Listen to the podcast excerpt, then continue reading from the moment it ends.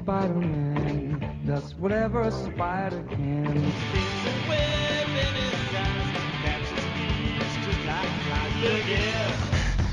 Here comes the Spider-Man. Tweepcast. Bem-vindos a mais um Tweepcast.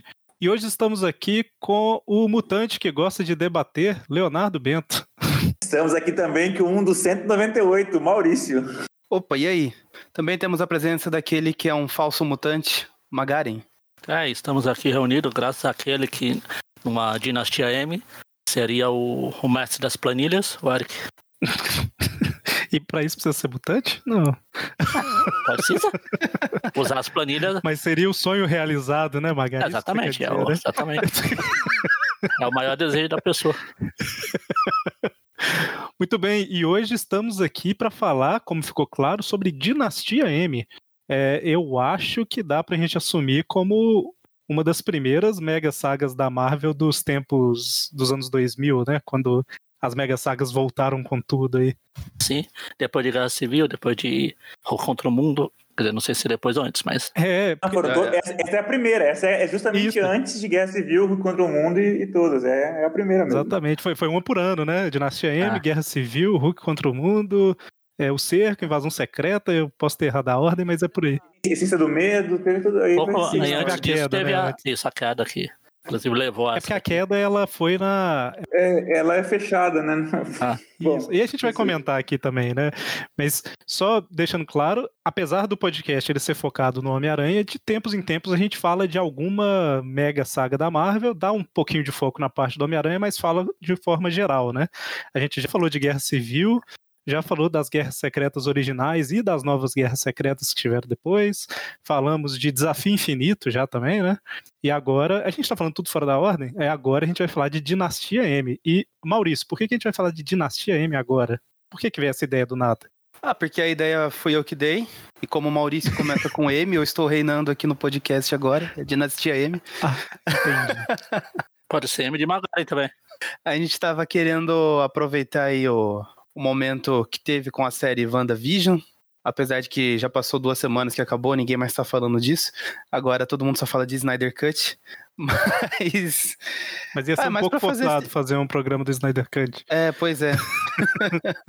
Mas é, a gente achou interessante daí comentar, fazer o paralelo aí com a série. Não fazer um paralelo diretamente, teve só umas inspirações ali. Ah, mas aproveitando, né, que daí o, o Aranha tem uma pequena participação na, na saga principal, mas tem o, seus próprios tains aí na série. Então, como a gente pega qualquer assunto que dá pra comentar sobre Homem-Aranha, a gente acabou escolhendo aí pelo, pelo momento estrupício, como diriam no Chaves. Por que não, né? Por que não? Bom, então vamos Eu, lá. eu vou dar um outro, eu- eu vou dar um outro bom motivo para vocês, né? Porque agora, saindo no Brasil já há alguns meses e há mais de um ano, um ano e meio nos Estados Unidos, Dinastia X, né? Que é, que é, o, que é o Ah. primeiro trabalho do Hickman nos X-Men agora, que, que tá fantástico. Então, é House of X, em inglês, Dinastia X é, em português, que é um paralelo com, com a ideia do Dinastia M, ao menos no nome, e que é uma, é, tem sido já uma fase que, apesar da pouca duração até o momento, já é bastante aclamada, e eu entendo que, como o Hickman costuma fazer fases duradouras, ainda deve levar alguns anos ainda nos X-Men. Isso foi exatamente por isso que a gente vai falar de Dinastia M. A Ma- A Marvel já chegou a, a repetir ideias tão recente assim. Bom, mas vamos lá. E antes de seguir para o programa, só lembrar que esse podcast ele é do site aracnofan.com.br. O Aracnofan tem três podcasts, sendo dois semanais. O primeiro é o Tape View Classic, lançado toda quarta-feira, onde a gente comenta cronologicamente todas as revistas do Homem-Aranha, seja a revista em que ele é o principal ou que ele participou e etc. Começamos lá nos anos 60 e estamos avançando aí. E na sexta-feira temos o Tweep View, que comenta revistas atuais do Homem-Aranha E às vezes outras coisinhas especiais, como episódios de desenhos animados, por exemplo. Mensalmente temos o Tweepcast, que sai na sexta-feira da última semana do mês. Essa semana não tem Tweep View Classic nem Tweep View, tem apenas o Tweepcast, que é um podcast naquele formato mais usual que todo mundo está acostumado, né?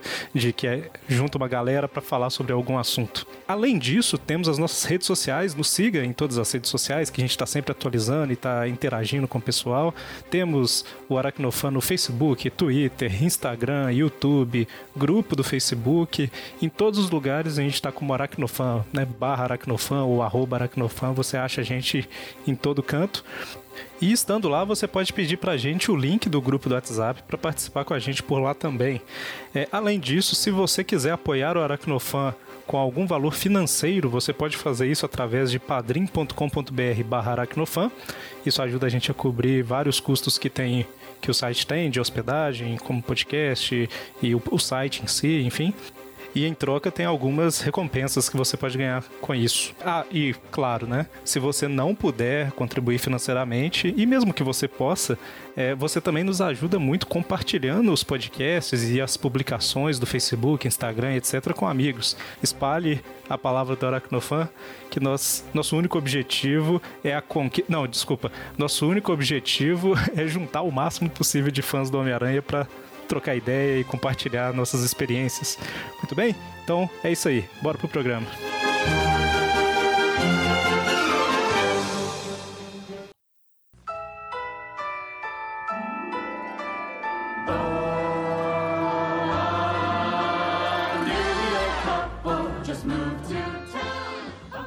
Eu acho que antes da gente falar da dinastia M em si, interessante a gente comentar o que que levou a ela, né? O que que estava acontecendo ali. Fora das, das histórias, né? A gente sabe que no, no editorial da Marvel tava tendo uma, essa, essa foi uma época que teve muita mudança, né? Foi aquela época que as vendas de muitas revistas no, no final dos anos dos anos 90, início dos anos 2000 não estavam tão boas, e aí eles meio que deram uma reformulada em várias partes, né, contratando roteirista que não era de quadrinho para fazer algumas coisas. Daí saiu histórias tipo é, como é que chama? O Diabo da Guarda, por exemplo, do Demolidor é dessa fase nova, toda a fase do Straczynski é dessa, dessa época e tal. E uma das coisas que teve também foi a ideia de renovar os Vingadores, né? De transformar os Vingadores ali em quais são os personagens mais populares da Marvel. Por que não? Por que eles não são os Vingadores, né? Se a nossa ideia é que os Vingadores sejam a principal equipe. E aí um pouco antes aí da da dinastia M teve a história Vingadores a Queda, né, que era justamente a história para entre aspas derrubar a equipe Vingadores que tinha até então e levantar os novos Vingadores, né, vamos dizer assim. Falei meio embolado, mas eu acho que deu para entender a, a ideia, né? Sim, sim. Tem um contexto é, interessante se olhar para o lado de X-Men fazendo um paralelo com Vingadores, é que os X-Men, os direitos cinematográficos estavam com a Fox, já tinha já X-Men 1 e X-Men 2 na praça, já estava em fase de preparação X-Men 3, mas até então X-Men 2 era um relativo bom sucesso e, e em paralelo eu tinha, eu, eu tinha DC trabalhando o, o, o, universo do Batman, então eu, eu tinha uma justificativa clara de porque eu, gostaria, eu precisaria bombar os, os Vingadores também do ponto de vista mercadológico, ao mesmo tempo em que os X-Men passavam nos quadrinhos é, por um momento de, de revolução, é, se a gente pode dizer, é, necessária com o Graham Morrison, né? Então, no final da década de 90, já ali por volta, depois de pelo menos Operação Tolerância Zero, então quando vai ter, quando a gente chega a ter Saga dos Doze, começa um monte de, de, de, besteira, reload, mutante, um monte de coisa, foi um momento de proliferação de mutantes, né? Eu tinha já uma raça que era para ser minoritária, que eu, que, em que eu já, já, estava na casa de dezenas quase de, de milhões de pessoas, o que traria um equilíbrio instável para o mundo, né? Se, se, se, eu tenho mais de 20 milhões de superpoderosos, eu tô falando aqui de 20 milhões, vocês vão entender por quê, mas se eu tenho quase 20 milhões de superpoderosos mutantes é, para uma raça em, em que em que se muito fala é, de, de, superioridade, né, de homo superior, ficaria um pouco complexo. Então, quando o Graham Morrison assume os X-Men e publica é, na, na, virada dos, do século 2000, 2001 o seu, o seu manifesto Morrison, ele já vai indica um monte de conceitos que ele quer trabalhar e logo de cara com é de extinção, que vocês já podem comprar na pré-venda da Panini aí a, edição encadernada de capa dura, já fazendo um jabá de graça para Panini aqui. É você, ele já, já, já começa matando 16 milhões de mutantes em Genosha, né? É, um- ilha africana é, mutante, é, dominada por, por, por- por mutantes. Ou seja, eu já começo a ter um, um- um caminho para eu tentar estabilizar essa situação dos mutantes com um número mais reduzido, que vai, quando a gente chegar mais para frente na discussão de Dinastia veremos é, o, o que resta dessa história. Mas já é o caminho progressivo para a extinção, então, que a gente já começa a trilhar naquele momento. Então, eu já começo, eu já, já vou mexer no status quo mutante, seja porque é, para o equilíbrio endógeno das histórias do universo Marvel é importante, porque eu acho que tinha cerca de 20 milhões de mutantes, não faria muito sentido a gente é, é, é, eu, eu- eu continuar assim, ao mesmo tempo, como eu já disse no começo, por questões mercadológicas é, é, é, relacionadas ao universo cinemat- cinematográfico, era importante eu construir um turning point para que os Vingadores assumissem essa, esse papel de proeminência no universo. Exatamente. E eu comentei aqui da queda, faz muito tempo que eu li, eu não lembro muitos detalhes, mas eu sei que tem uma revolta, né? Um, um- tem um motim, um- um- o arco anterior é um motim, não é? Ou eu tô enganado? E aí tem uma fuga Não, em o massa da, pra- na gruta. da gruta, isso.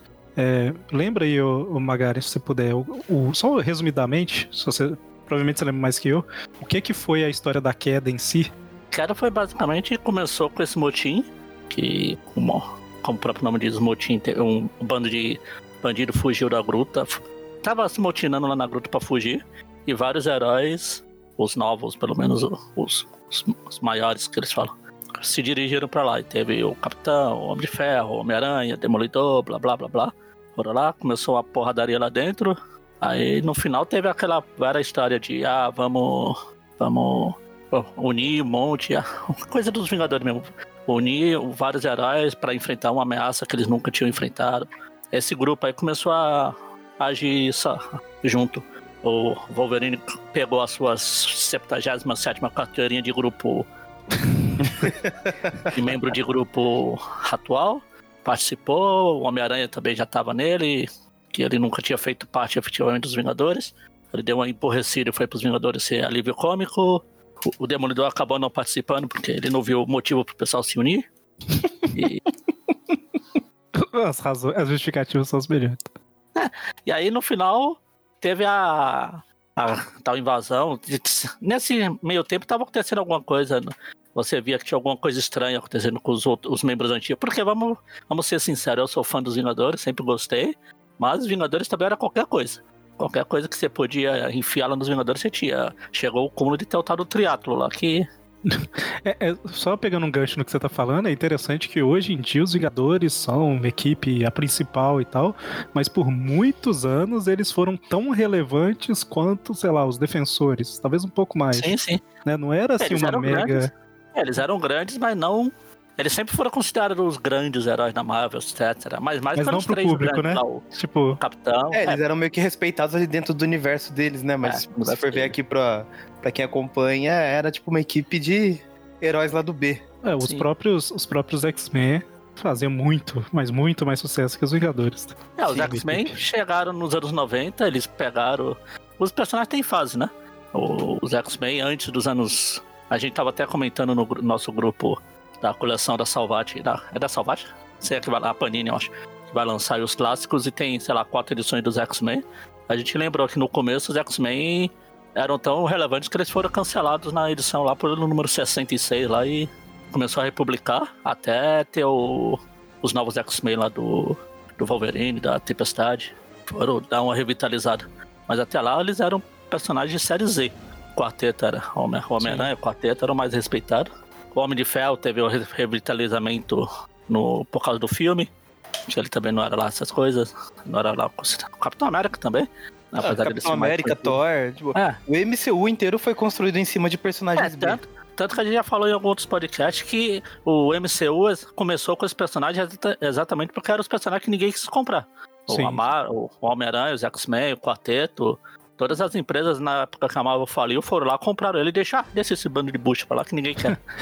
Mas, mas por que, que eu tô falando disso, né? Porque na a queda foi justamente uma, a princípio, uma invasão, acho que era eu acho que eles colocaram É, eles usam algum que, Kree, Screw, alguma que destruíram a, isso, destruiu a mansão dos Vingadores, alguns. É. É, começou, Alguns hero- começou a destruir a mansão dos Vingadores. Alguns membros mais bucha foram morrendo, tipo o Valete de Copas morreu rapidinho. O próprio Gavião Arqueiro O Gavião morreu Arqueiro morreu no, num ataque lá. A mulher Hulk doidou e. Aliás, foi a mulher Hulk que matou o Valete de Copas. É, mas assim, só pra, só pra gente agilizar um pouquinho essa parte, em resumo, era a feiticeira escarlate que perdeu um pouco É, o no controle final, dos a gente poderes, né? que era E- o... É, na verdade, é que isso aí a gente tem que voltar bem lá pra trás. É, mas- da- Hum. que, dos filhos da feiticeira escarlate, quando ela casou com o Visão, teve os filhos, aí é, apagaram os... Eu vou falar bem por cima, assim. Uhum. Os filhos desapareceram, porque descobriram que era parte do, a- do alma do Mephisto. Olha o Mephisto aí. E, e pra ela não pirar, porque ela sempre foi poderosa, a Agatha, era a Agatha o tempo todo, apagou a memória dela pra não lembrar. Que aí a Vespa, idiota, num momento de descontração, ela falou, ah, sei lá, mas você já teve filhos, né? Aí a, a feiticeira, eu tive. Ela relembrou e saiu matando geral. Matou primeiro a Agatha, depois começou a se virar contra os Vingadores aí. Fez o Homem de Ferro ficar bêbado, que não é muito difícil. No meio de uma coisa. Pra fazer o Homem de Ferro ficar bêbado, é só oferecer uma dose pra ele, né? Nem precisa. Ele ficou bêbado com ar. No meio de um discurso lá na ONU, ele ficou enchendo a cara por causa dela. Aí no final, descobre que é ela, o Magneto pega ela e leva embora. E aí a gente começa a dinastia M ainda. Nesse momento que ela vai embora e todo mundo tá cagando de medo porque a feiticeira escarlate zoou tudo. Exatamente. E tem e justamente ele leva ela pra Genosha que tá destruída, né? Igual o Leonardo comentou aí também. A Genosha destruída é tipo uma terça-feira. Aí eles recuperam numa quinta-feira. Na outra terça-feira eles destroem de novo. Pior que eu acho que toda história que eu vejo, não são muitas, mas sempre que eu vejo, ou tá destruída ou tá sendo destruída. Genosha. Assim. Mas é, é a mesma coisa com o asteroide M ou qualquer É. coisa onde o Magneto morre ou algo do tipo assim. que sempre acaba. Eu não leio muito X-Men, mas se bobear, teve alguma história que eles jogaram o asteroide M em cima de Genosha. Combo. É, é interessante, um, não é interessante, mas eu quero compartilhar porque é uma coisa particular minha. mas eu fiquei um, um- Eu já falei isso em outros podcasts, mas assim, eu, basicamente, resumido, né? Eu li Homem-Aranha ali de 99 até 2001 e eu lia só a revista do Homem-Aranha, eu não conhecia nada de outros personagens. Aparecia um Capitão América na história, eu falava assim: ah, que legal, ele deve ter uma revista dele lá, né? Eu não fazia ideia do que, que era, tal, só li o Homem-Aranha. Tinha meus 10, 9, 10 anos de idade. Aí eu parei. Aí quando foi em 2006, 2007, mais ou menos, é, eu descobri que existiam scans de quadrinhos na internet. Não fazia ideia disso. Aí achei um site que tinha alguns e tinha um lá assim, Casa dos M. Tava traduzido tipo isso, sabe? É, que é Dinastia M, né? E aí eu peguei pra ler, peguei ela, peguei Guerras Secretas, várias que eu entendi 5% da história, porque eu só conheci o Homem-Aranha, mas eu só tô comentando porque Dinastia M foi uma das primeiras que eu li nesse, nesse retorno, e eu lembro que eu fiquei muito. Eu fiquei muito perdido, né, quando eu tava lendo, porque eu tô assim, quem, quem diabos é Doutor Estranho? Que nome é esse, sabe? e aí, é só comentar que ela foi uma das primeiras que eu tive contato e, e realmente ela tava bombando na época tal, porque era a primeira mega saga dessa fase nova, né?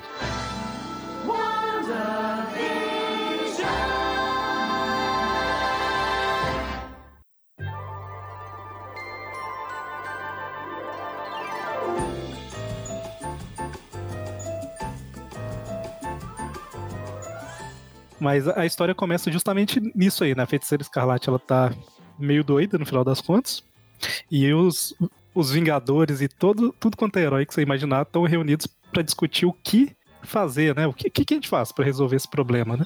Eles cogitam, É, vários cogitam. O, até o. Xavier, o, Xavier vai, o Xavier vai atrás, porque é, tem como um pequeno prelúdio, duas edições é, de um título curto de, de uma versão de Excalibur que se passa em Genosha é, com o Xavier indo pra lá e acabando encontrando o Magneto vivo, porque até então, no, fã do run, do- no fim do run do Morrison, a gente imagina que é o Magneto que tentou destruir Nova York, mas a gente acaba se descobrindo e cria essa ideia de que era um Shorn que, que, que- e o Shorn podia podia. é, o Shorn, que era o Magneto, mas na verdade não era o Magneto, era, era um Shorn mesmo, mas era o irmão do Shorn. É uma história que vocês não precisam saber, mas ouçam Mutação em Debate quando quiserem saber algo sobre esse tipo de coisa. Mas ele encontra o Magneto, encontra a Wanda, e aí é o Xavier que fica preocupado com o que fazer, porque eles tentam dar um tratamento pra Wanda e não conseguem. é, de alguma maneira. Então ele vai é, atrás dos Vingadores e, e depois dos, dos X-Men para tentar descobrir, é, discutir o que, o que fazemos com, com, essa, com essa doida. Exatamente. E, e, assim, todos ali, né? Tirando um ou dois, quase todo mundo cogita que matar é uma opção, né? É até um pouco demais ali, mas.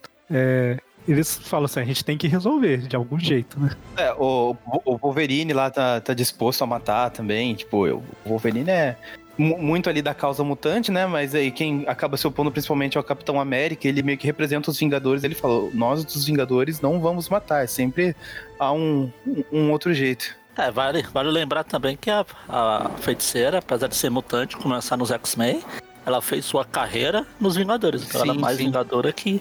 De acordo com o Sim. Remender, a feiticeira não é mutante, hein? Ah, mas O aí é eixo- coisa recente que eles contam. O eixo me diz já- que a já- feiticeira já- não é mutante. Ah, Até aí o Magneto não é pai dela também, né? exatamente, é, e não é, e agora é de novo, não sei se já voltou. Já fizeram o teste do DNA lá pra saber se é ou não. Mas aí, assim, a, a gente não vai fazer um, um view da história, é só comentar de forma geral, mas é, o importante saber é que praticamente todos os heróis da Marvel estavam envolvidos ali, né? Não igual Guerra Civil, que foi o que veio depois, que eu acho que todas as revistas tiveram Taim, né? Mas Dinastia M foi uma que vários tiveram, né? Vários É porque a gente vai falar que a- essa coisa é a, a- Vamos falar, é a Wanda. A Wanda cria uma nova realidade. E na minissérie principal mesmo a gente só vê as consequências, vê o pessoal acordando, recuperando a memória. Mas pra ver a história de cada um, de, do- pelo menos os mais importantes, é só nos tains. É, foi bom você citar isso, né? Porque assim, a, o- a base da história é essa preocupação, e quando eles vão lá pra tentar é, ver o que fazer com a, com a Wanda, né? Ela, meio que como uma defesa, vamos dizer assim, ela usa os poderes pra transformar a realidade inteira, né? Então a realidade ela é reescrita num padrão em que os, hum- os mutantes são a maioria e os humanos são a minoria, né? Ela inverte o papel ali. Aqui já era, mais é, ou menos. porque antes disso, a gente não comentou, mas assim, um pouquinho antes deles chegarem, tava lá o, o Pietro conversando com o Magneto. Meu, eles estão vindo aqui pra matar ela, você vai deixar isso acontecer? O Magneto fica, "Ó, o que você quer que eu faça? O que você quer que eu faça? E Exato. eles, eles têm esse embate aí, né? Porque eles também Magneto, decidir quem o que disse que isso é fazer. problema meu? Mas aí o que acontece é isso e, e o pessoal que, que todos os heróis eles têm basicamente a, a a Terra toda é reescrita com cada um dos heróis tendo aquilo que eles sempre quiseram ter, né? Só que o, o, o ponto principal que faz a trama andar é que o Wolverine lembra de tudo, né? É, porque Pelo o fator de cura dele curou esses. Eu acho que eles.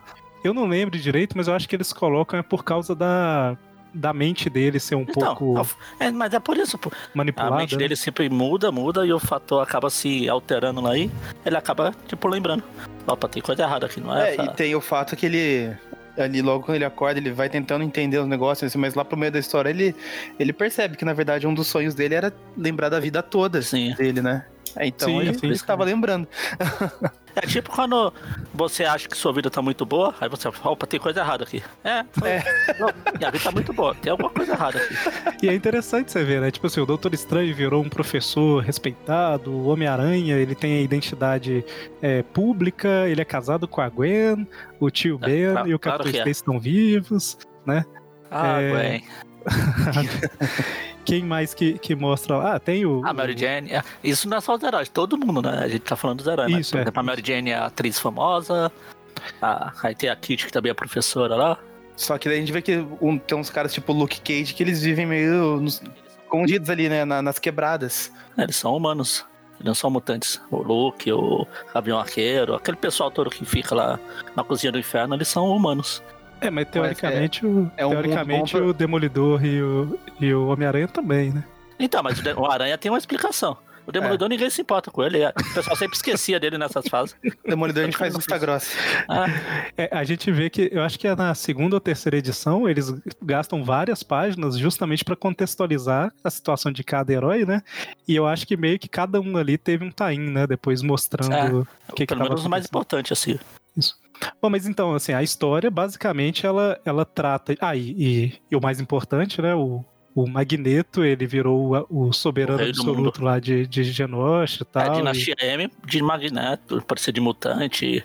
Sempre De Maximoff. Magnus. Maximoff, Magnus, de E- Mephisto. Exato, é. Então, assim, essa é a, a situação ali com o Wolverine. é, Ah, tá. E uma coisa que a gente esqueceu de falar é que aparece uma menininha que eu esqueci o nome agora. Laila. Laila, Laila Miller, porque ela sabe das coisas. É. Eternamente Laila. É essa daí. É porque ela lembra, né? Ela também acordou lembrando e ela eles descobrem que ela é uma mutante que ela consegue desbloquear a memória das pessoas, vamos dizer assim. Então a, a história Há segue uma, um há uma tempo. dúvida do estranho no meio da história de que provavelmente a, a Layla era, era um ponto de reset criado pela própria, pela própria feiticeira Sim. nesse mundo que se precisasse é, é, rebutar as coisas. Mas isso é, é superado depois, inclusive depois nas histórias do X Factor a gente vê que ela realmente era uma, uma, uma menina mutante que não foi criada é, pela Wanda. Ela, já, ela vivia num orfanato é, antes disso, então não era, não, não foi um reboot mesmo. É porque ele realmente fala um negócio assim com ela que ah, você criou a Layla. Eu acho que ele fala com essas palavras pra Wanda na, na história. Então, Sim, sim. Como E se ela e o- fosse a falha da Matrix proposital ali. isso. E o Wolverine tá ali porque é o Wolverine, né? Então é. Mas é interessante. É, Aparente- aparentemente só tem quatro pessoas que lembram né, eh, do que aconteceu. O Wolverine, a Layla, a própria feiticeira, embora ela esteja louca, deslocada, não, não sei, é fora de si, e o, e, o, e, o, e o Mercúrio, que é quem tá manipulando tudo, toda a história ali. Exatamente. É porque assim, a história, basicamente, eles estão achando que o Magneto forçou ela, né, a fazer isso. E mais pro final da história, é, lógico que tem spoiler aqui. Eu nem falei de nada de spoiler, né? Pelo amor de Deus. Mas. Ah, pelo amor de Deus, mas, Mas pro quase final 20 da anos de história aí já. É, pois é.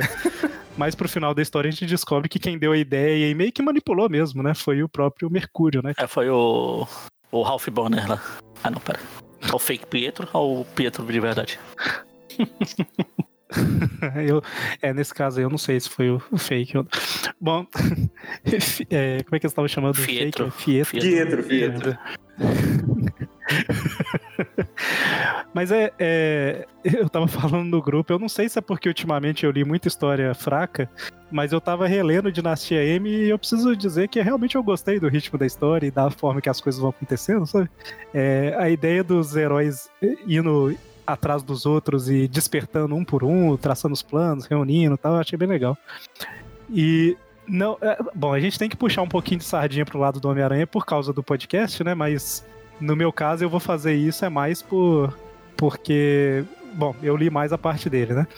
Mas eu ia só comentar que de to... nesses momentos, não é pra falar ainda da parte do, do time dele não, mas no momento do dele acordando é um dos que dá mais é, dá pra sentir mais, eu acho, no final das contas. Não sei se vocês concordam, porque todo mundo meio que, sei lá, o, o Doutor Estranho, ele tinha virado um professor, e aí ele descobre que, ah, é tudo mentira. É, a Mística, ela tava na guarda lá da, da SHIELD, aí descobre que é mentira. O Peter, ele tava vivendo com a namorada que ele não conseguiu salvar, com o tio que ele que tinha morrido também no, no mundo real, né? Uhum. Então, quando ele descobre que tudo é falso e lembra, ele meio que tem uma. É como se fosse uma segunda dor por perder as pessoas, né? E eu acho que eles manifestaram isso, né? representaram isso na história de um jeito muito bom, né? Porque ele fica realmente abalado. Fica falando, ah, vou matar. Ou, ou, ou vou matar o magnético. Mas não sei se vocês lembram, tipo assim, ele, ele fica sem fazer piadinha, o que é um sinal de. Os caras que é o Luke Cage que falou que houve com, com ele. O Wolverine dá um tempo pra ele, vai. É, exato, é. Então, assim, ele tá. Realmente. é, Realmente foi impactante ali. né? É, Bom, dos mas- que despertaram ali que a gente vê, pelo menos na série principal, é o que mais teve o- um choque de realidade ali, né? É, não é? Porque os outros eu acho que eles estavam. A, a vida que eles sempre quiseram não envolviam pessoas que tinham morrido e voltado, né? Sim, sim. Ah, é assim, é que eu não conheço tão tanto dos outros personagens, mas eu diria assim, do que eu li, talvez ali os que mais carregam esse negócio de ser um personagem sofrido, assim, e tudo mais, é o Peter e o Wolverine, né? É. Só que o Wolverine já, já tá tipo aqueles memes medievais que, tipo, a galera enfia uma espada nele e ele tá com aquela cara tranquila, tipo, ah, nada me atinge mais, nada me abala. É, e tem o, Tem o Gavião Arqueiro que descobriu que na realidade normal ele É tá verdade. morto. Verdade. É, tem, tem isso também, né? Mas, en- enfim, né? Nessa primeira parte da história, são os heróis eles se reunindo e, e um despertando o outro tal, pra traçar um plano do que fazer, né? O Leonardo, nessa época eu só li o Taim do Homem-Aranha. No Taim do, de personagens relacionados aos Vingadores, aos Vingadores não, aos X-Men. Tô falando Leonardo, mas se mais alguém quiser comentar tains relacionados a outros personagens, é, vocês querem falar mais ou menos o que rolou, caso vocês tenham lido? Tipo assim, alguma eu coisa que posso- seja relevante? De X-Men eu posso falar rapidamente. Então, é, daquele, então a gente tinha Astonishing X-Men, que era o grande título, então, já com Joss Whedon, que foi paralisado porque os personagens estavam na principal. Então, houve tá aí em outras revistas. Uma revista que, é, que, que era o Distrito X, que, tra, trazia as histórias do Bishop e de um companheiro dele, humano, o, é, o Easy Ortega, é, ela, foi, ela foi transformada em Utopia X e continuou tendo uma, uma pegada bem policial ali é, nessa época. Em Uncanny X-Men, que vinha numa fase muito ruim, com, depois de uma, de uma saga com. De uma, saga não, mas de um arco do, do Claremont com o Alan Davis, em que o Alan Davis desenha todo mundo com cara de dinossauro, que é o que ele sabe conseguiu fazer nos últimos 15, 20 anos, que ele desaprendeu a desenhar e desenha todo mundo com cara de dinossauro na Terra Selvagem, que faz com que todo mundo fique com cara de dinossauro mesmo. É, é- é- é- é feito um tie envolvendo o Capitão Britânia, a Megan, é, que, que basicamente é, ser- serviu para que a Megan se sacrificasse. A Megan é a esposa do, do- do Capitão Britânia e ela vai ser resgatada depois e, e vamos fazer um mini retcon né, nessa história é, futuramente, só quando, na época de invasão secreta, um pouco depois, quando a gente tem o título do Capitão Britânia com o M13. Então é uma, é uma, é uma coisa bem esquecível. O Wolverine tem um tain que, que, que mostra é, as consequências dele se lembrando, naquele momento especificamente dele se lembrando, e como ele se encaixa, ele fazia parte de uma unidade de elite é, da SHIELD, e mostra como ele é, tem que lidar com isso, com o fato dele lembrar tudo que está acontecendo é, naquela história, e ele, mais pra frente eu falo das consequências com o Wolverine, que, que eu acho também são um pouco complicadas e terríveis, não pela, pelas ideias em si, mas pelo desenvolvimento. Os Novos Mutantes, que na verdade os Novos X-Men, tem um time bem interessante deles, em, em, em que mostram é, ainda um pouquinho daquela rivalidade das equipes de Novos X-Men, no ba- barra Novos Mutantes, e dos Satânicos, e que envolve o Japão e o então, naquela realidade, o Imperador é, Solares, então, que estava naquela realidade, e eu acho que tem mais um tie de X-Men que eu não tô lembrando agora, mas se alguém quiser falar outra coisa, eu já lembro que eu vou fazer uma rápida pesquisa aqui, porque eu acho que eu, tô perdendo um tie na minha cabeça aqui. Tá, Eu, eu, eu, pô, eu não li nada, então. É, eu também É, acabei só lendo os página- tains do, do Aranha. Dos Vingadores, do, teve em, o Prato dos Vingadores, era mostrando esse grupo do Luke Cage aí, ia se formando, o Luke Cage, o Punho de Ferro, aquele pessoalzinho humano lá. Teve uma do Homem de Ferro também, Racista, que ele era racista, exatamente pessoalzinho racista. humano. Humano não, é o- humano, é tipo Sap. no. Tipo no Taim. É, Sapien. Sabe? É tipo no Taim do Aranha lá, o, o porteiro lá fica enchendo o saco do Capitão Stacy. Uhum. Teve o do Tony Stark, que ele era o tipo o, mai- o Sapien mais poderoso, mais inteligente da Terra, blá blá. Não muda de muita coisa. A gente tá falando sapien porque Homo sapiens é o humano É. normal e os, os mutantes são o Homo superior. Exatamente. Eles trocam de mente com as pessoas, por isso que são homo superior. Não, e daí rola esse preconceito, né? Tipo, meio que inverteu a situação, enquanto aqui no, no universo. No universo comum da Marvel, ela seguia, tipo, os humanos chamavam os mutantes de mutuna, né? De um jeito pejorativo. Ah. Lá, tipo, os sapiens eram chamados de sap. Ah, vai lá, seu sap de merda. É uma coisa que a gente não comentou, mas é importante destacar, né, que a minissérie ela é escrita pelo Bendis, né, e com a arte do Oliver Coipel. Coipel. Coipel. Por isso que ela se desenvolve mais nos tains. Mas, cara, até que, na, até E- que a série E principal... olha que esse é, o, esse é o melhor trabalho do Bendis com X-Men, porque quando ele assume depois em 2012, nada melhor do que ele fez na XM, pra ver como o nível do Bendis é muito baixo. É, não, mas eu falo assim, se você comparar com outras histórias do Bendis, nem tem desenho repetido só mudando o diálogo. Isso já é uma evolução, na verdade, foi uma involução depois, né? mas, enfim. É, Não, é- mas é, tipo, eu também tava notando isso. é, apesar de ser roteiro do Bendis, eu gostei bastante do, do ritmo da história. Inclusive, mais ali pro começo, eu até, tipo, tava notando que tem uma narrativa bem cinematográfica, sabe? Tinha uns momentos lá que aconteceu e eu falei assim, meu, isso é muito, tipo, coisinha de cinema, sabe? Tipo, quando Sim. eles, sei lá, abrem as portas lá da mansão dos Vingadores, lá que eles estão. O Xavier tá indo lá conversar com o pessoal, e daí tem to- todos aqueles heróis na mesa. Eu falei, meu, dava pra colocar uma trilha sonora nessa, nessa cena aqui que funcionava certinho. Eu, eu- eu lembrei de mais um Taim que é Ah, esquecível, sim. que é o de, exila- é de Exilados, que era o que tava faltando, mas, gente, esqueçam, porque é, se, não é, se, se não é meio meia, nem vale a pena ser mencionado aqui. Então é isso. Então, basicamente, o que você fez é que você tinha esquecido, aí você foi pesquisar pra lembrar pro programa e lembrou que era. Era é pra estar esquecido esquecível. mesmo. Eu, eu lembrei que eu não deveria ter lembrado. Eu, eu, eu descobri por que, que eu tinha esquecido mesmo, porque é inútil. É, é exatamente isso. Ele, o, Ben- o Bento descobriu que tava na dinastia M dele, esquecido, as coisas ruins. A minha, a, minha, memó- a minha memória é boa, porque ela elimina essas coisas horríveis da minha cabeça. Então, por isso. Aí eu tô olhando aqui, teve um do, do, do, do Quarteto Fantástico também, que pra variar era o Doutor Destino liderando. É, então, o- se eu não tô enganado, o Doutor Destino, na hora que ele aparece na história, ele tem um 4 no cinto. Então é, ele faz parte do quarteto.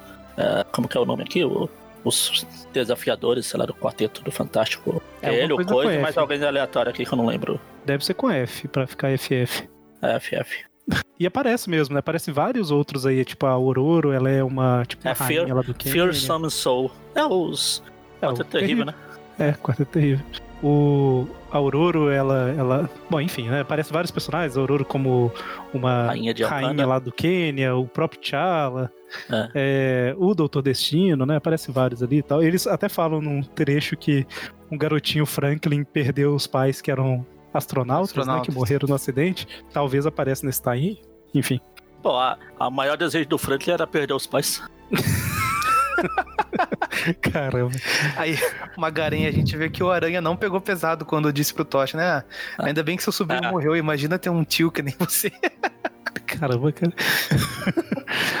Bom, mas aí a segunda parte da história é basicamente todos os heróis indo, né, invadir lá a base de Genosha pra fazer o Magneto pagar pelo que ele fez e ver se acha o Xavier, né? Porque eles chegam à conclusão que é, todo mundo teve o desejo realizado, vamos dizer assim, porque o provavelmente o Xavier foi usado, né, para pegar isso na cabeça de cada um e tal. E aí essa é a missão, né? E, e aí assim, a gente não vai entrar nos detalhes, mas é porradaria generalizada até que descobrem que quem estava por trás era o Mercúrio, né? E a gente tem o, o- Eu tô me adiantando aqui, mas se quiserem vocês podem E o voltar e, próprio comentar Magneto alguma fica, pô, como é que você fez isso no meu nome, seu bosta? É, É que daí exato. eles usam a Leila, né, pra, pra desbloquear ali a mente do Laila. Magneto. Eternamente Laila.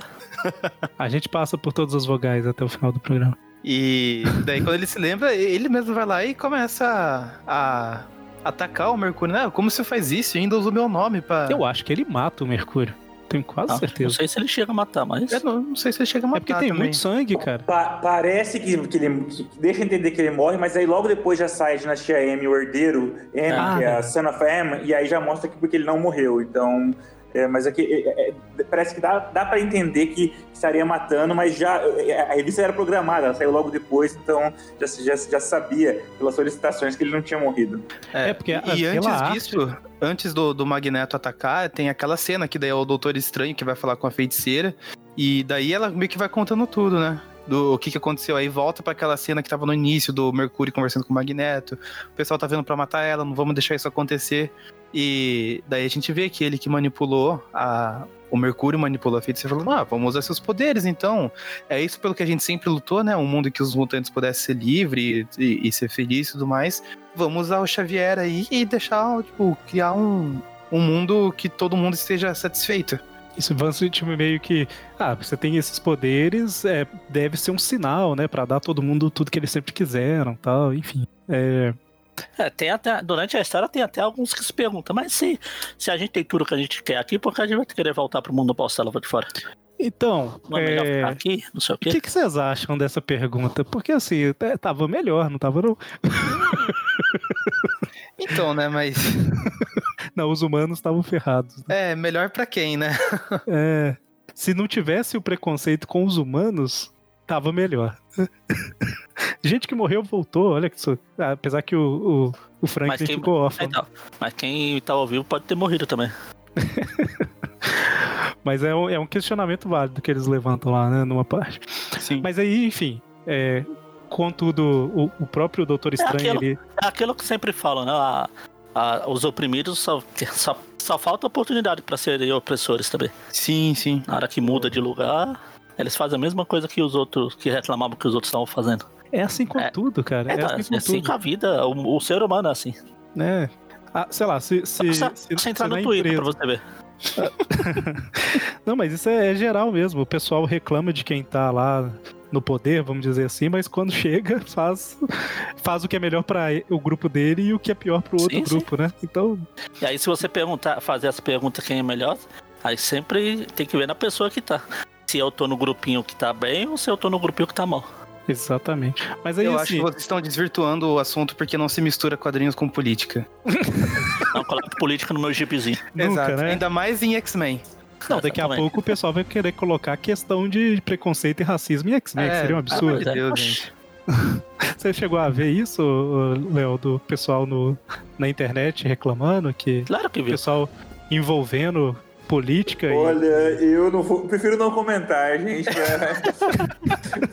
Porque o áudio, o áudio tem vida e aí as pessoas vão ouvir, então Leonardo pessoa, Leonardo pessoa jurídica e pessoa física não querem comentar.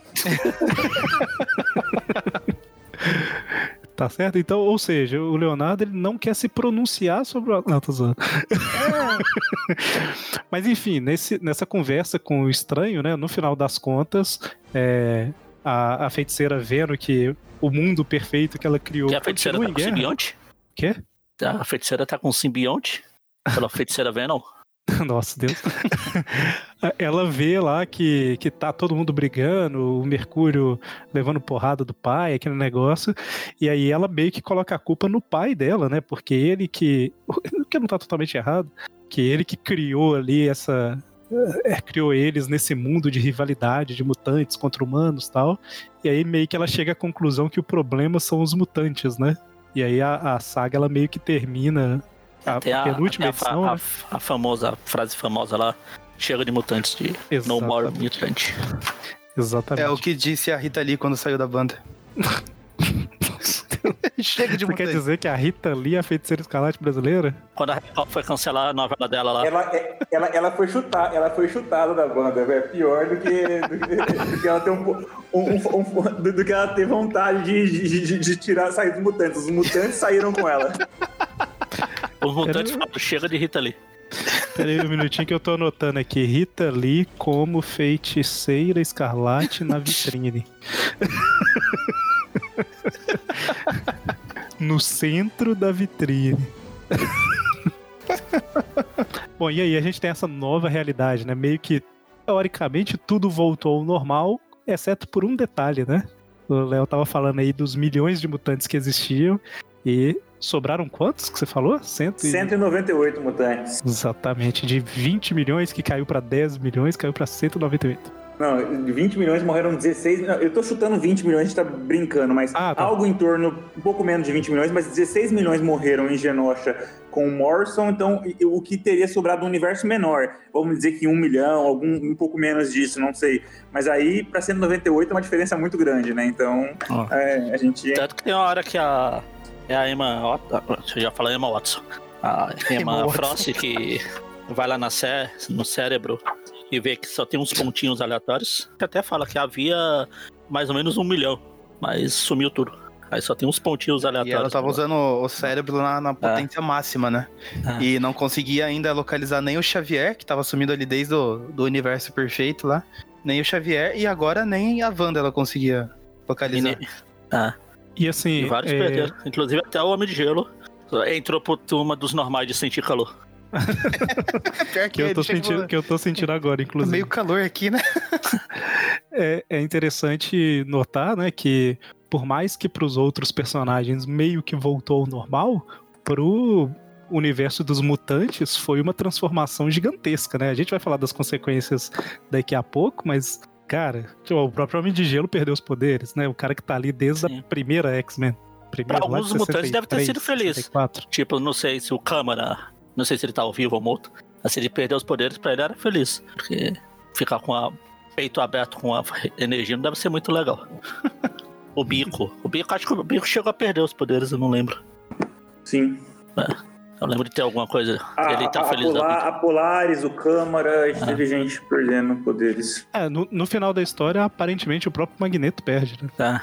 Ah, é, fica Sim. parecendo no final do X-Men lá, de, que ele perdeu os poderes. X-Men Ah, 3, verdade. eu acho. Só que aí no Verdade. final dá uma tremidinha na, pe- na peça. Antes da gente partir pras consequências como um todo, eu acho que, como é um podcast focado no Homem-Aranha, a gente podia comentar o Taim do Homem-Aranha, né? O que que acontece ali. Mas antes de falar isso, alguém quer comentar alguma coisa ainda ali sobre o- a conclusão da história? Eu acho que não, no, no geral é isso. É, o, É, é que boa parte da história é eles indo resga- resgatar os heróis e desbloqueando ali a, a mente deles e tudo mais. Ah, va- vale citar que o, nesse Dinastia M o Capitão América não participa muito porque ele não foi congelado, então ele é um velho. Ninguém se importa com os velhos. aí eles preferem Ah, é nem. Eles preferem nem, nem Deixa fazer ele lembrar, né? Deixa lá. Tô aposentado o- o- já. O Homem de Ferro, eles tentam também acordar, só que ele não tava lá, né? Tipo, ele mora em outro, Ah, outro lugar e tal. Tanto que quando tudo volta ao normal, o Capitão América e o Homem de Ferro não fazem ideia do que aconteceu. fala, ah, a gente acredita em vocês, mas é, né? Já tinha rolado o, o 15 Ragnarok nessa época pro Thor não aparecer? Porque sempre Acho que tem, ele né? tava morto. É, eu acho. Não, não, ele morreu na Guerra Civil. Não, não. É, não. Ah, sei lá. É, porque nem. É, que na Guerra Civil ele não participa e tem o, o robô clone dele lá que acaba matando o Golias, mas. É, eu acho que ele Aqui tinha eu não lembro. É, eu acho que ele tava no. tava morto. Bom, É mesmo. o, nem senti falta do Thor, pra você ver. o Ta- é porque eu pensei nos. A gente falou Capitão América e Homem de Ferro, automaticamente eu lembrei do Thor. Porque né? o Hulk, o Hulk tava no espaço, eu acho. Tinha mandado ele lá pro planeta lá. Não participa também.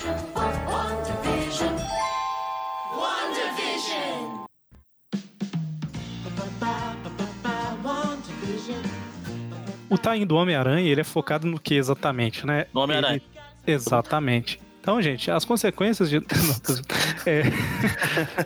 o... a, a realidade que o Homem-Aranha tá vivendo é mais. Eu já comentei mais ou menos, né? Mas ele é casado com a Gwen Stacy, os dois juntos têm um filho, né? Que é o É, Rich. o Richard, Ricky, é. sei lá. E. Ah, é nome do pai dele, agora que É. eu saquei. Sim. Tá. É, o, o MC tio Ben tá MC2. vivo, então ele não tem o apelo emocional lá do tio Ben morto pra querer dar o nome de Ben Exato, é. tudo. Inclusive lá. isso, né? O, o tio Ben e a tia May estão vivos, o Capitão. Stacy tá vivo também. E o mais Não, é- importante, né? não é a realidade perfeita porque ele não teve filha. Pra ter o Amei. e o mais importante é que ele virou. Não, não, o mais importante não, né? O mais importante é a galera que tá vivo. Mas além disso, é, ele virou tipo um, um empresário de sucesso, né? É. De- Que ele é mutante. Exatamente, porque ele é mutante. Ele né? tem poderes. É, ele, na verdade, brinca com aquela ideia de. Por que os caras enchem o saco dos X-Men, mas não enchem o saco, por exemplo, do Homem-Aranha, de outras coisas? Como é que o pessoal passa na rua e fala: Ah, você é mutante. Não, não, você não é. É, e Mas ali, assim, ele, ele meio que é reconhecido como um, um dos mutantes. E, inclusive, ele contratou o Jameson só pra ser o Relações É, Públicas ele é um- pra ele poder ele é um- humilhar, né? Ele é um pé no, é um pé no C. Completa as palavras aí. É, Ó, não, pé ele- no saco. É, pode ser também.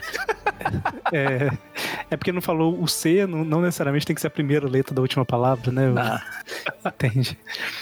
Mas aí, assim, a, a- de uma forma resumida. Até o, o esmagador Hogan, que é o cara que ele Sim, luta sim. na Amazing Fantasy XV, trabalha pra, ele- né? ele é o Duende Verde. É, só que o Duende Verde Não, não é, é um o vilão, luta. né? Até agora, até a história começar, ele era o Duende Verde. Sim, sim.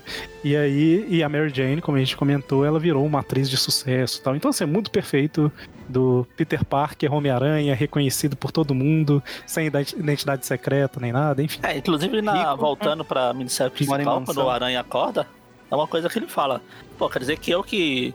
é, eu era a âncora que segurava a Mary Jane. Sem mim, ela faz sucesso. É. Não é bem isso, porque meio que o desejo dela tá. Mas, enfim, né? Tá, mas é o que ele fica se perguntando, né? Sim, sim. Bom, mas é aquilo, né? já, já sabe que o Peter não pode ver uma culpa que já quer pegar Exatamente. pra ele.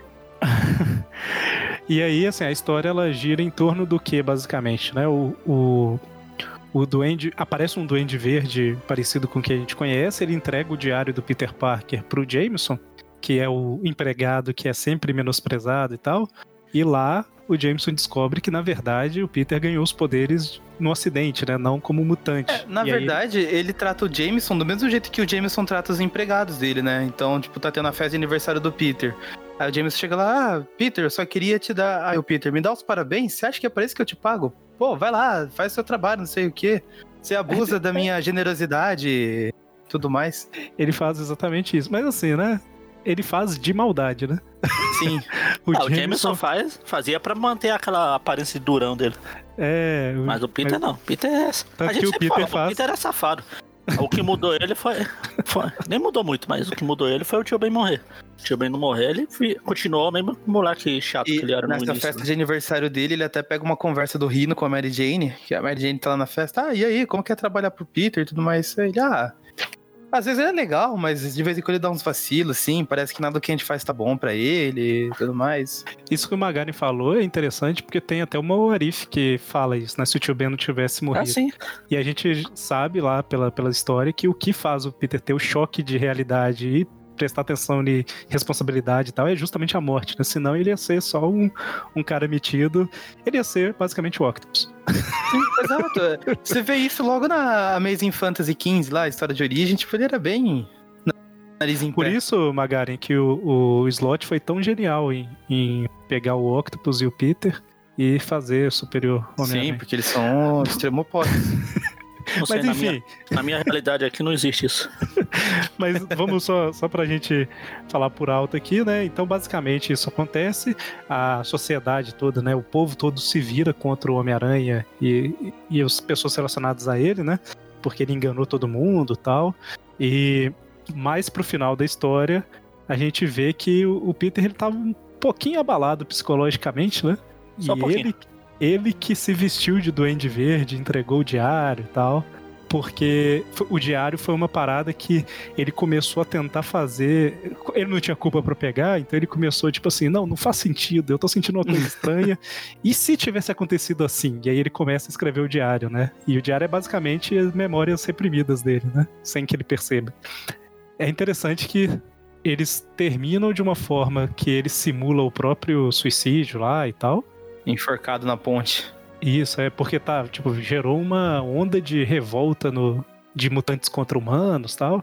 Não, a E- ponto e de ele que vi- espancaram um moleque na rua porque ele tava com a camiseta do Aranha, né? Daí ele vai visitar o moleque Exatamente. no hospital. E é muito triste você pensar que isso tem paralelo com a realidade. É muito triste mesmo. Sim. É, Sai, sai com uma camisa do Corinthians no jogo do Palmeiras pra você ver. é, não, não falo nem só de futebol, mas normal mesmo. não, é, ué, pois é. Mas aí. Você, no- com, você vê o pessoal, a gente falou do preconceito mutante, o, o do homossexual paralelo com os X-Men. Você vê, sei lá, teve outro dia aí, o, eu vou abaixar o, a- a- o ânimo do programa, mas acho que foi antes da, da pandemia, né? Tinha o pai e um filho de mãos dadas, os caras encheram de porrada acharam que era um casal. Ah, sim, verdade. É triste, cara. E. É foda, né? A gente comentou mais cedo. Como que o pessoal não, não consegue pegar uma história tipo de X-Men e tal, que fala tanto disso, né? De preconceito, de. Não, eu, De eu- eu ia falar que e deve ter eu, eu ia falar que deve ter leitor dos X-Men que estavam batendo junto também nessa mesma história aí. Se perguntar, meia dúzia gostava de X-Men ainda na história. Ah, não duvido. É, pois é. É tipo os Simpsons zoaram lá, ah, você vê, lê minhas histórias e o Alan Moore lá, você lê, lê minhas histórias e fala assim, ah, eu só gosto de ver os quadrinhos.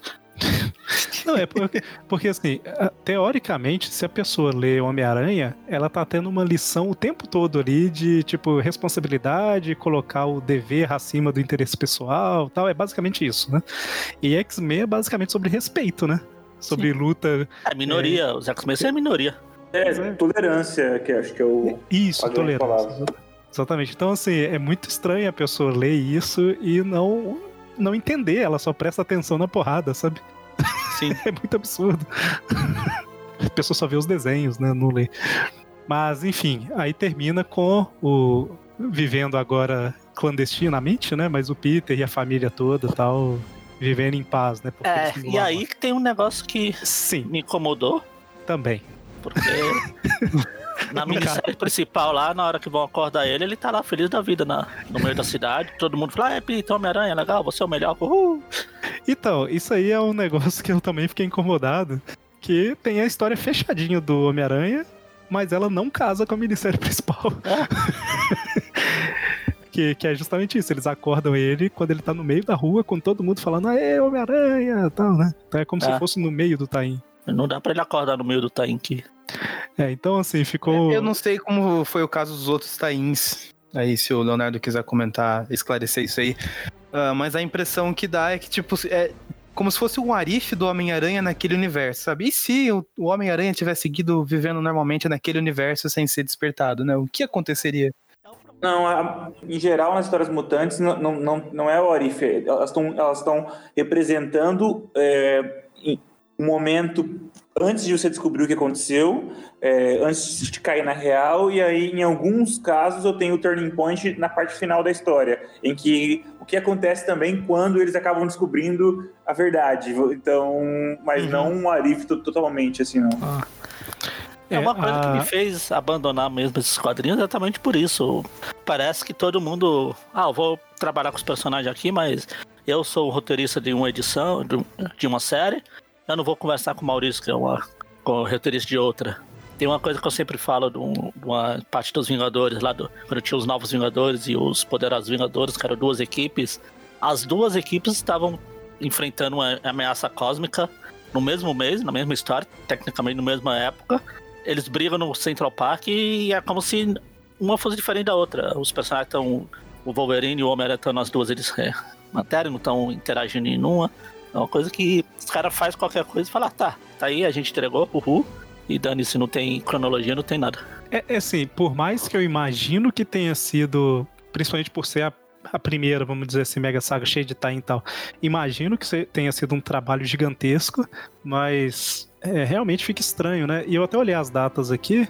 A minissérie principal, ela vai de agosto a dezembro de 2005 e a do Homem-Aranha também, agosto a dezembro. Né? Então, assim, saiu realmente em paralelo.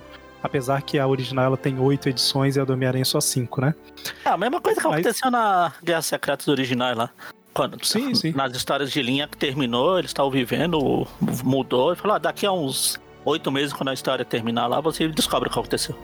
Sim, sim, mas aqui até que, que bateu, né? Combinou Sim, e sim. tal. Aí não Aí, chegou a hora, e- bateu.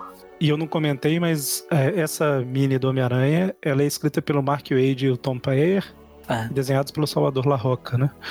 Mas ela tem. Eu, eu gostei dela. Eu achei interessante como eles conseguiram, no mundo perfeito, o Homem-Aranha ainda ter problema e ainda ser massacrado pela sociedade, né? Voltou ao normal.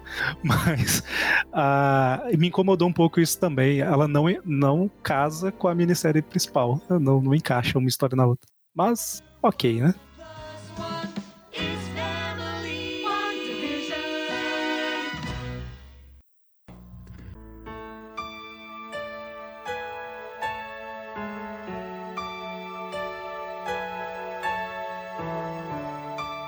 Bom, e o que, que a gente tem de consequências, né, aqui da, das histórias? É, como eu disse, para os X-Men mudou tudo, né?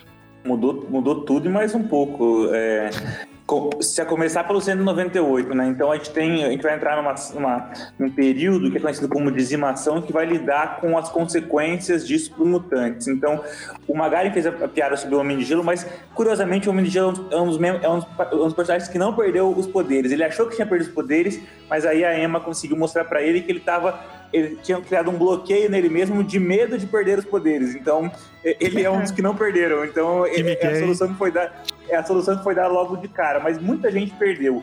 Lobby, Calisto, Câmara, Jubileu, Magneto, Professor Xavier, a Dani Moonstar, a Polaris, o Solaris, o Mercúrio, como a gente vai ver depois, como, como se verá nessa ministério Herdeiro X, a da gurizada nova também, Prodígio, o Victor. Então, teve assim, muita gente é, perdeu os poderes, é, bastante gente perdeu os poderes e, e- e muito disso vai ser explorado é, na, na sequência e muitos, inclusive, recuperando os poderes por, por- por algum tipo de solução é, que passa por se transformar no Cavaleiro do Apocalipse, a se transformar num vampiro, como depois da Jubileu, a qualquer outra coisa do tipo, eles vão acabando é, ganhando os poderes com o passar do tempo. Mas é um momento que, que as histórias do X-Men elas, elas ficam muito focadas nessa ideia de extinção. Tanto que a gente vai chegar, é, é, vai- vai caminhar. é, progressivamente para depois mais para frente espécie em extinção até chegar a, a- a complexo de Messias e toda essa e aí toda a trilogia dos Messias que é o momento crucial da extinção para que só com Vingadores e X-Men lá na frente, os X-Men venha uma, venha uma nova, um novo renascimento, assim, é, de, de muitos mutantes. É, claro, a Messias, né, a Hope, é a esperança, porque ela é a primeira mutante, é, teoricamente, a surgir após o 198, inclusive quando nasce, né, não desperta os poderes na, na adolescência ou na pré-adolescência, mas é, são- é um período muito grande em que as histórias estão, é, elas passam a, a discutir a questão das da extinção. Fora outras coisas que acontecem tangencialmente, como a Iliana vai, vai poder voltar. Porque, assim, a Dinastia M, ela, ela- ela- é- as, as alterações da Wanda na realidade, elas provocam uma, um- um- uma explosão de energia. E já não sei é, como, como, como- eu não lembro como, como explica, mas há muita energia aí no ar. Muita energia no ar que faz com que Eles o falam- massacre, o massacre... Fala aí, fala aí. Não, desculpa te interromper, mas eles falam que eram muitos poderes de muitos mutantes e tal, e assim, no- o poder não some, né? É, Isso, ele- é. é, Lavoisier lá. Você, exatamente. E aí, é, é tanto que a história termina mostrando uma nuvem vermelha de poder gigantesca do lado de fora da Terra. É, assim, né? e com, com o discurso do Hank Pym né, na TV falando, ah, eu acredito que não sumiu, porque a gente conhece as leis da física, que nada, nada desaparece, tudo se transforma. Que acontece mesmo, forma uma entidade que é o coletivo, que acaba tendo uma historinha enfrentando os Vingadores e acaba matando todo mundo da Tropa Alpha naquele momento. O Rei das Sombras volta, o Massacre volta. é, no, no- no meio de Extramundo, o Jim Jaspers funde com o Fúria e, e que do, aí tudo pro, pro universo da Marvel UK e do Capitão Britânia. A gente tem a Iliana voltando também. É, Desperta o, o terceiro irmão Summers, o Vulcano, e vai ter toda a história relacionada à à segunda, a Gênesis Mortal, perdão, a Deadly Genesis, e depois a gente vai ter é, o Ed Brubaker, quando assumiu os títulos X-Men, é, desenvolver mais esse, esse lado cósmico que vai conduzir a Guerra dos Reis, depois a, a, a outras sagas envolvendo é, o Vulcano. Eu tenho, é, por outro lado, também. É, lados nega- pontos negativos, né, que é o, é o Peter Milligan assumindo os X-Men, fazendo um trabalho horroroso que, que, é, que é triste de se ler, mas de, de- em modo geral, em modo geral então, o, o- que marca os X-Men nesse momento é eles, eles são uma, uma espécie agora em extinção e eles precisam fazer de tudo. É, ah, eu esqueci de falar, é, o- também o governo cria um UNI, que é uma unidade nacional de intervenção que vai colocar sentinelas fazendo guarda na frente é, da escola Xavier e em outros lugares. É, então eu, eu tenho um momento bem, bem complicado esse dizimação.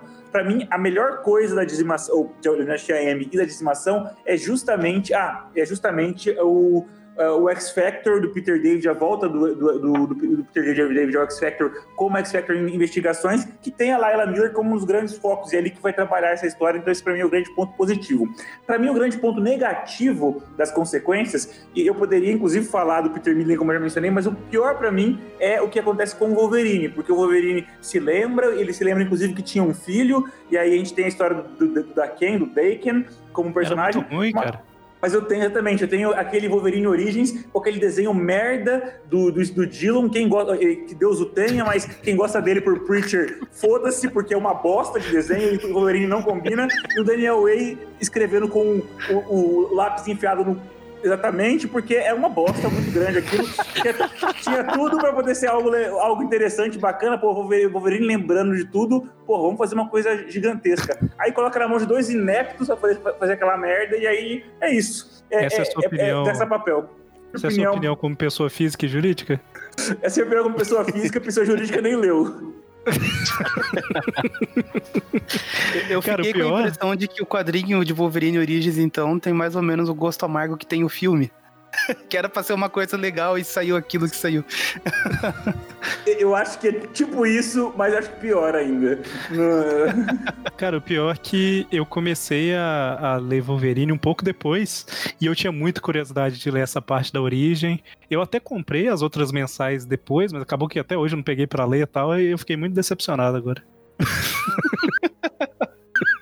Porque é muito legal, porque termina. Uma das coisas que acontece no final é justamente isso, né? O Wolverine fala que ele lembra da vida dele inteira, né? Fala assim, eu me lembro de tudo e tal. Sim. Então é. Era pra ser uma coisa fenomenal, né? Ou não, né? A vida dele não era o, o mistério que fazia ela ser interessante. E Não, agora- é- tem há aspectos interessantes, mas há alguns arcos, como Pecado Original, umas coisas assim que. E aí inventam a Sinistra, colocam um Xavier conhecendo o Wolverine há muito, muito mais tempo antes, tudo en- envolvendo as coisas com, com Dakin. E aí vai. Fora outras coisas que vão surgir depois do caminho. É, o, o Rômulus. e Isso aí que eu ia falar ele- o Romulus. é, é, to- toda a parada de que o Homo lupus, então eles não são mutantes, é uma outra. É um, é um ramo ali dos, dos, dos lupinos tal. Puta, não, não dá. É triste. Homo lupus é, é foda. Puta que pariu. O, o House não acha que é Homo lupus. Acha que é... É, é, mas, é, mas é autoimune, porque o cara não morre, então ele, ele é imune até a morte nesse caso. Você está falando daquela minissérie Wolverine Origem? N- Não, é, é- não, saiu na é um- é- mensal, é eu uma, acho. é- não, é uma mensal nova. Ah, o Wolverine passa até duas mensais. Uma delas é Wolverine, Wolverine Origins. E É, dura é que você tá xingando, eu por falei, eu lembro que eu 2006 e tinha gostado. 2010. Que é aquela que mostra a, a infância do Wolverine. Essa é é a boa. lá. Não, isso é, isso é a origem mesmo. É a Ah, tá. origem do Paul Jenkins. É. Isso é uma mensal. O Wolverine Ori- Origins, que, que dura de 2006 a 2010. Ah, que tá. tem tudo isso. Tem Rômulo, tem... Eu já tava é, parando, assim, então não É o puro creme do suco milho, do, é o puro creme do milho verde podre. É isso aí. O Você, pior é que eu, eu você, só não colecionava. sente, você só não sente o fedor se você não tiver nariz. Ah, não. Esse é outro Wolverine.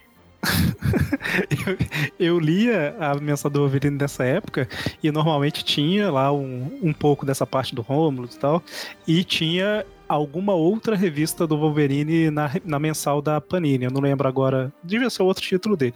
E esse outro, que normalmente era a historinha mais simples, de ele no meio da neve, vendo uma cidadezinha, e aí tinha algum problema e ia lá e resolvia, era muito melhor do que teoricamente a história Então, que mas assim, passado e, e- e isso maculou tudo, porque o Romulus, por exemplo, é uma história do Jeff Lubb, não é do Daniel Way, por exemplo, que ainda que surja com o Daniel Way lá no começo, mas quem desenvolve essa ideia do o Homo Lupus e tal, ou seja, contamina as duas revistas. É, é, um- é uma fase 2006, 2007, é uma coisa horrível para Wolverine. Sim, sim. E a revista do Daken, Daken, Daken, é- era fraca. Sim. Mas, pelo menos ele fez uma coisa boa. Ele matou o, o Frank Castle e ele virou o Franken Castle. Não, pera, não é boa não. O... Bom, O que, o, que, o que salvou aí no meio foi um foi, foi trabalho. É, foi as partes foi o que o Miller fez com o Wolverine nesse momento, porque era Mark Guggenheim era uma- o, e Humberto Ramos, era uma galera misturada com o Wolverine que, meu Deus. só nada. Não foi, não foi, é, foi nessa fase aí que teve umas histórias que Wolverine toma uma bomba, fica só a cabeça, tipo, depois É, isso é Guerras Secretas. Guerras É, Secretas é, não, não, Guerra Guerra, Guerra Civil. Isso, Guerra Civil. É o, é o arco do Mark Guggenheim na Guerra Civil, que ele, do cabelo do cu, ou, per- desculpa, Ah. do cabelo do C, ele, ele voltou. ele, ele regenerou, regenerou Cara, tudo. ele, ele se regenera de esqueleto a corpo inteiro em quatro passos. Alguma coisa assim. É, pois é. absurdo. Mas aí beleza, aí depois saiu uma minissérie, eu acho que é a Logan, que ele leva uma bomba atômica na cabeça e sai andando também. Então tá tudo certo. Exatamente. É do, essa aí é do Brian Caval, em três edições. Nossa, cara. Logan. Eu peguei pra ler na época, acho que foi quando ia sair o filme do Wolverine, a Panini lançou umas cinco revistas é, especiais. Saiu o Eu Wolverine, saiu o Inimigo do Estado. Inimigo do Estado? Esse que é o nome, né? Enfim. É, e saiu essa, eu acho. Eu comprei, assim, ó, vamos ler uma história do Wolverine, uma bomba atômica na cabeça. Aí o Wolverine é aquela Parabéns. antiga, né? Aquela minissérie antiga. Que abriu, É, publicou antiga, 720 vezes e. É do, é do Frank Miller Ah. com o Claremont. Mas a hora que eu vi a bomba, tipo, aí já é demais. Eu já achava a guerra civil ele sair do meio da, da explosão demais. Bom, agora, fora os X-Men, se parar pra pensar, não teve tanta consequência pros outros, né? Porque eles meio que voltaram ao que era antes. Eu acho que o que pode ter de consequência aí é que foi uma das coisas que pesou pro tratado lá na época do Guerra Civil, né? Tipo assim, olha só o que, que a Wanda fez, né?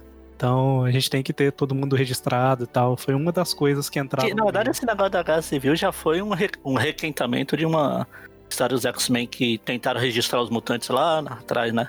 Lei dos registros dos mutantes, que agora passou a ser lei de registros dos super-heróis. exatamente. Isso, é. É, eu falo porque assim, a Guerra Civil ela foi um ano depois, né? Isso aqui foi em Sim, sim. 2006. É, bem eu 2007. disse aí também. É, então assim, foi uma das foi uma das consequências aí de Dinastia M, né? Mas individualmente pros outros heróis, eu não sei se teve alguma alguma Ah, não. coisa. O Peter que não consegue esquecer a Gwen nem a pau. Teve Ah, um não. revival, Ah, mas né? isso então é- agora Já, já vinha desde antes.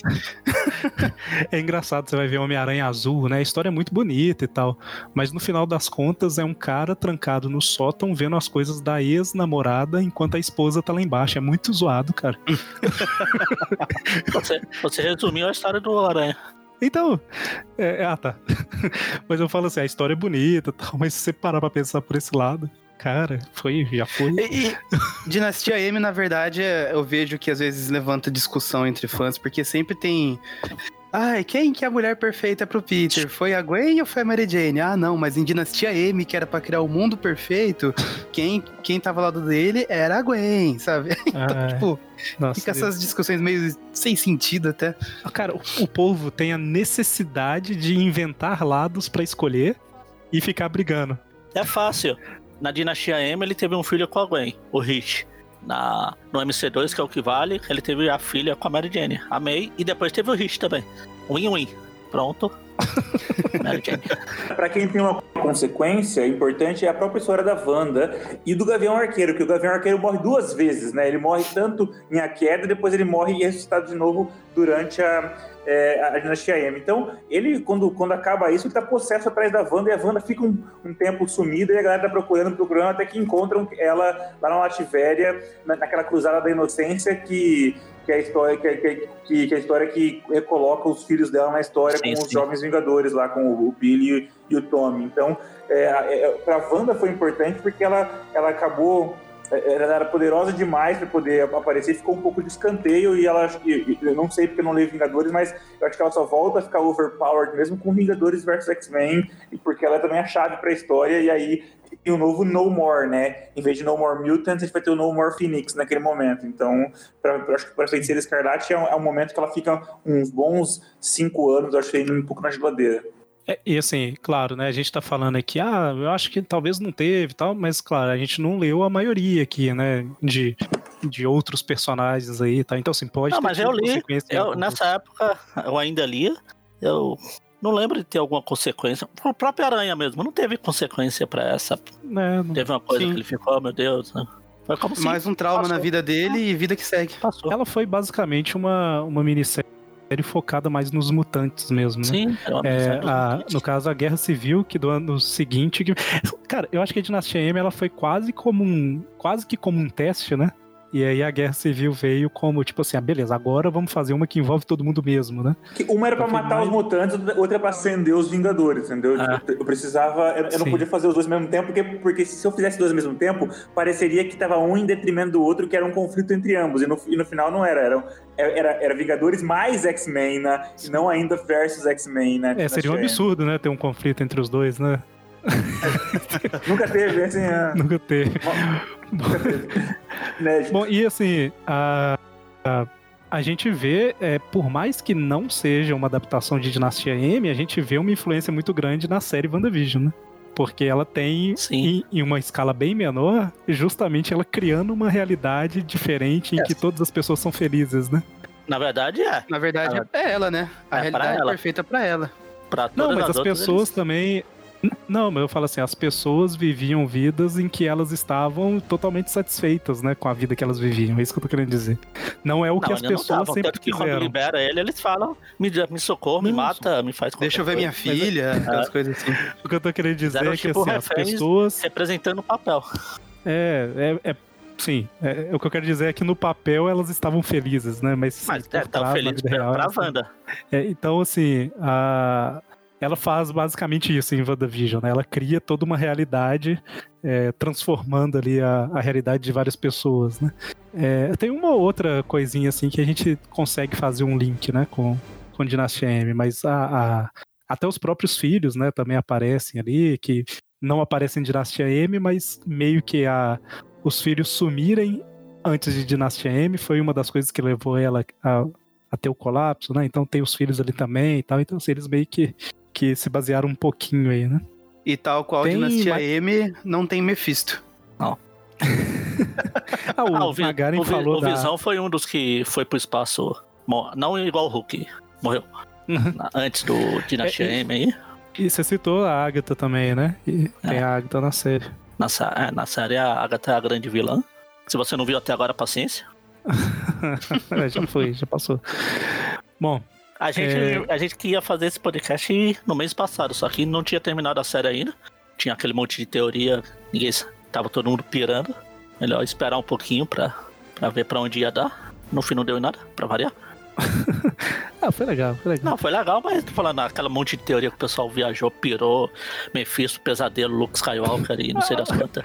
Cara, o povo, o povo- As pessoas fazem isso, elas criam expectativas para se frustrarem. É Sim, basicamente sim. isso que é o, o, fã- o fã dessas coisas. Eu estou aqui preparando meu, minha comida, minha, meu prato de me deleitar com decepção com o próximo filme do Garoto de Ferro. Os caras estão fazendo a mesma coisa. É, não, o pessoal tá inventando megas teorias aí. Eu tô aqui Megas- colocando os ingredientes. Tem mais alguma coisa que vocês querem citar sobre Dinastia M, sobre consequências, sobre acontecimentos, ou a gente vai para pro fechamento aqui? Não, só queria falar no- na minissérie do Aranha, numa das dos posters que a Mary Jane fez. Tem uma referência ao primeiro filme do Raimi. Aquele trailer das Torres Gêmeas na. Tem uma Ah, imagem inclusive, essa é uma posters. página que tem várias referências, né? Tem a do casamento lá, que é a capa daí, só que é ele com a Gwen. O capítulo final, que é tipo um filme do Homem-Aranha que saiu lá. Sim, sim. E tá aí Sim. tem ó, ele embaixo daqueles escombros caído, caindo água e tudo mais. Ah, e, e assim, por é, se alguém quiser ir atrás de Dinastia M pra ler, né? A série, a minissérie principal, a Panini publicou várias vezes, né? Saiu originalmente em, em minissérie. Eu não lembro se foi essa que saiu com capa alternativa. Se foi, foi uma das primeiras coisas da Panini que saiu com capa alternativa. Mas foi, foi ela mesma. Ela saiu com capa, capa padrão e capa variante. Ela também foi republicada em 2009 no encadernado capa cartão, que é o que eu tenho aqui. E em 2015 ela saiu duas vezes, né? Uma pela Marvel Deluxe e outra pela coleção oficial da Salvat, lá, na 40. E a minissérie do Homem-Aranha que a gente tá falando, ela saiu na revista mensal da Panini, nas edições 58 e 59. Então, a, isso tudo que a gente comentou saiu nessas edições aí. Eu acho que é isso, né? Podemos fechar? O Homem-Aranha da Dinastia M, ele aparecia naquele joguinho de Aranha Verso do celular também. Ah, que verdade, verdade. Surf Ah, é. Aranha. Eu lembrava que eu gostava do, da Dinastia M porque eu tenho o bonequinho dele, então. Se eu tenho o bonequinho, eu gostei. Aproveitando então o comentário, Magaren, você acha que Dinastia M também demora quatro edições pra ficar bom? Não, não, ela. Ah, ah, não sei. Ah, Não sei. Não sei nem se ela fica bom. Mas tudo bem. O... Léo, o... o Mutação em Debate, ele ainda tá, tá lançando episódios? Como é que tá a situação? A gente tá fazendo mais ou menos a cada quatro meses agora, então depois que a gente chegou na edição 100, o podcast tinha acabado, mas na edição 100 eu fiz uma promessa de que se um dia o Hickman voltasse aos X-Men, a gente ia voltar a gravar. E aí eu não, não esperava que essa promessa fosse se realizar, mas como eu sou homem de palavra, a gente voltou já com cinco edições, já a gente tá gravando mais ou menos a cada quatro meses para poder trabalhar. A gente discutiu primeiro tudo que aconteceu antes do Hickman chegar, depois a gente discutiu é, o que é, é, o a- as, du- as duas séries eh, que, que iniciaram o trabalho do Hickman, que são é, Dinastia X e, e- e Potências de X. Depois a gente começou com o começo de Dawn of X, e, e- que é a Aurora X, do X que está agora é, saindo no Brasil, e concluímos a Aurora de X. Finalmente fizemos o, o podcast mais recente, foi no final do, do ano passado, em dezembro, sobre X of Swords, né, o 10 de Espadas, que é a, mega, a primeira mega saga é, com o Hickman, que deve chegar aqui no Brasil mais ou menos no, no final do ano, assim, é, julho, agosto, é, mas com os atrasos da Panini isso significa setembro, outubro, novembro. E, bom, daqui um mês que vem a gente vai fazer mais, deve fazer mais um podcast, e aí ainda, de quatro em quatro meses, vamos gravando. Cara, eu achei fenomenal o X of Swords ser 10 de espadas. Eles conseguiram É, usar o. X. Sim, é, é, mas é a, carta, é a carta do tarô, então tem Ah, uma, entendi. simbolo- uma simbologia. Entendi. É, então, link no post aí, Mutação em Debate, que tem periodicidade trimestral agora, Quadrimestral agora, mais ou quadrimestral. menos. É. Ah, é, cada quatro meses eu, eu, eu a coloquei cada quatro, quatro por meses, ano. né? É, isso. O Eric falou que a Dinastia M da Salvat lá é de 2015. Agora eu tô triste. O que, que eu tava fazendo comprando gibi de aranha em 2015? Achei que eu tinha parado antes. Achei que tinha me livrado disso antes. Bateu a, a bad agora. Bom, é, então é isso. Valeu, Leonardo, por ter participado com a gente, ter ajustado o fuso horário europeu com o nacional. Pô, obrigado, que Com- isso. Eu, eu que agradeço a oportunidade. Não, Ge- Genosha na África, eu tô aqui em algum Ah, lugar, Lativéria, assim, mais ou menos. Ah. Bom, então é isso, gente. Valeu Em breve a gente faz outro programa de alguma mega saga da Marvel que teve Homem-Aranha aí, né? Aos poucos a gente vai fazendo aí de uma por uma. Próximo provavelmente vai ser alguma mega saga do Aranha com o Falcão e Soldado Invernal, né? Será? Será? Bom, então é isso aí. Valeu, até mais. Falou! We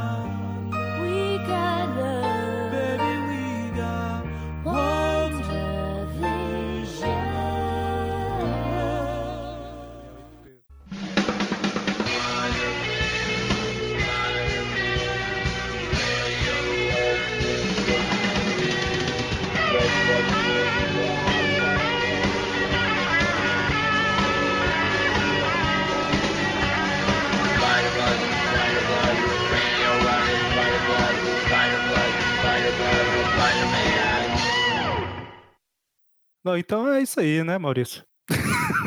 Não, tem mais um detalhe. ah, não vou conseguir convencer com a minha atuação aqui, mas eu.